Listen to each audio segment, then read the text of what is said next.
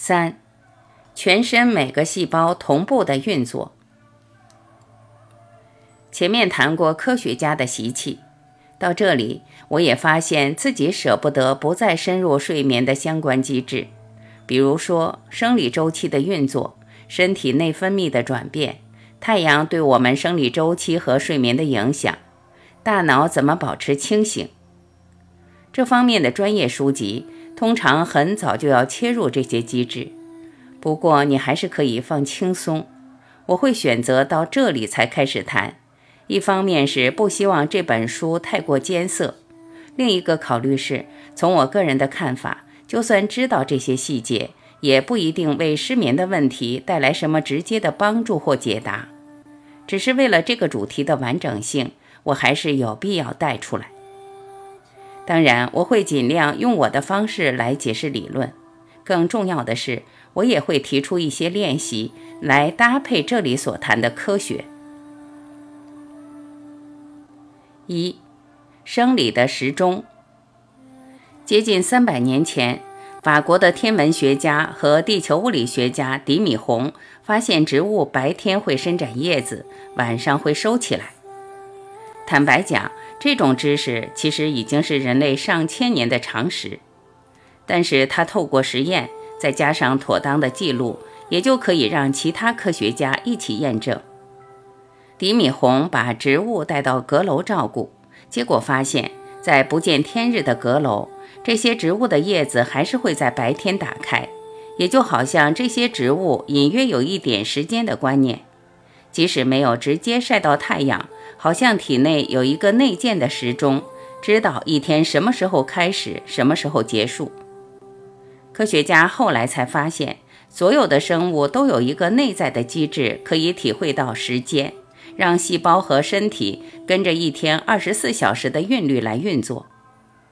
二零一七年的诺贝尔生理与医学奖得主，也正是三位研究生理时钟的科学家，其中杨恩和我一样。在纽约洛克菲勒大学任教。当时我带领分子免疫实验室的时候，杨恩已经在做分子遗传的研究。我和布洛贝尔一同负责细胞生物学的课。布洛贝尔后来拿下1999年的诺贝尔奖，就请杨恩来为一二年级的研究生演讲。这样的讲座有时可以讲上五六个小时，大家都相当投入。杨恩当时讲他自己的研究经历和成果，尽管他年纪很轻，我们都知道他早晚会拿诺贝尔奖。他和同济开创了时间生物学这个领域，也就是探讨时间在生物内怎么运作，而生物要如何克服时间带来的变化。他的主要发现是，就连生物的内在时钟都是受到基因所控制，身体的任何基因最后都会产生蛋白质。然而，这些时钟基因的蛋白质产物本身会回头把自己的基因的活性给降下来，就是透过这种升起下降的平衡，维系生物的内在时钟顺着一定的韵律来运作。这样的周期后来称为日周期。这种机制是每一种生物都有的，但是就像我在《时间的陷阱》所谈的。只有人会把一个单纯的生存机制变成一个压倒性的机制，而带给自己那么多的问题，包括失眠。我刚到洛克菲勒大学时，学校每年收的博士班学生不会超过十五个。总体来看，老师的人数远比学生还多，是学生挑老师，还可以更换指导教授。校方对学生的重视和尊重，我在全世界没看过第二个例子，也是我认为最成功的一点。虽然洛克菲勒大学只是一个小型生医研究机构，所得到的诺贝尔奖按人数比例来看，却比其他名校都多。加上杨恩，现在已经出了二十五位诺贝尔奖得主。后来我进入招生委员会。每年也会遴选一位中国台湾的学生入学，也就认识了不少来自台大和其他优秀医学系的研究生。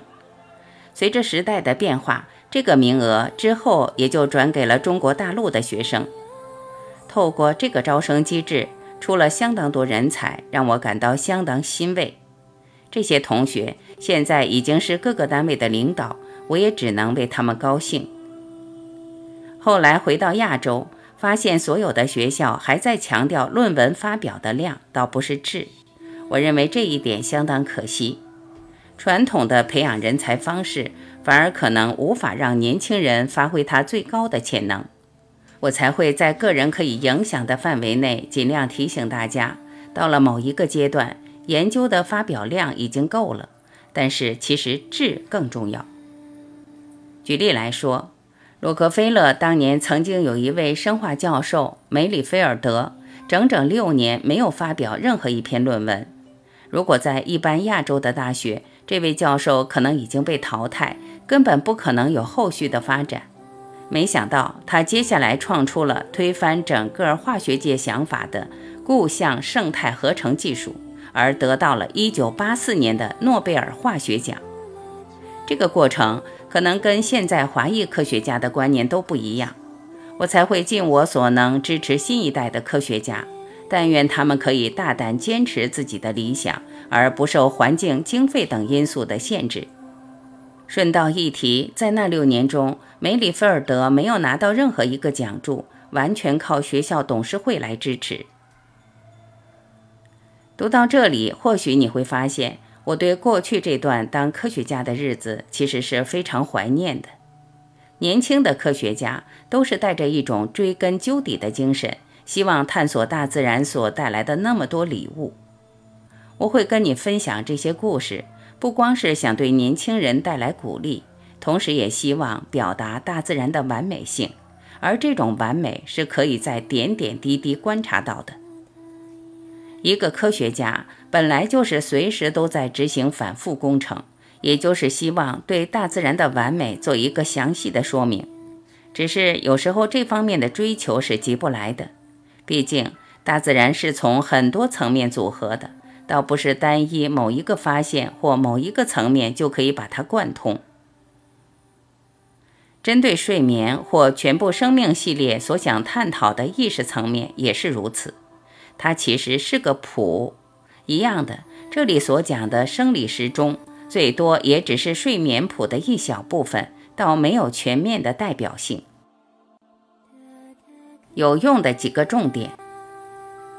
科学家把生物体用来体会时间的内在机制称为日周期，也发展了一套完整的科学。二零一七年的诺贝尔奖，也就是颁给研究时间生物学的三位科学家，他们将时间生物学推到了基因的机制。别忘了，大自然包括人类，包括我们的睡眠，都是多个层面的组合。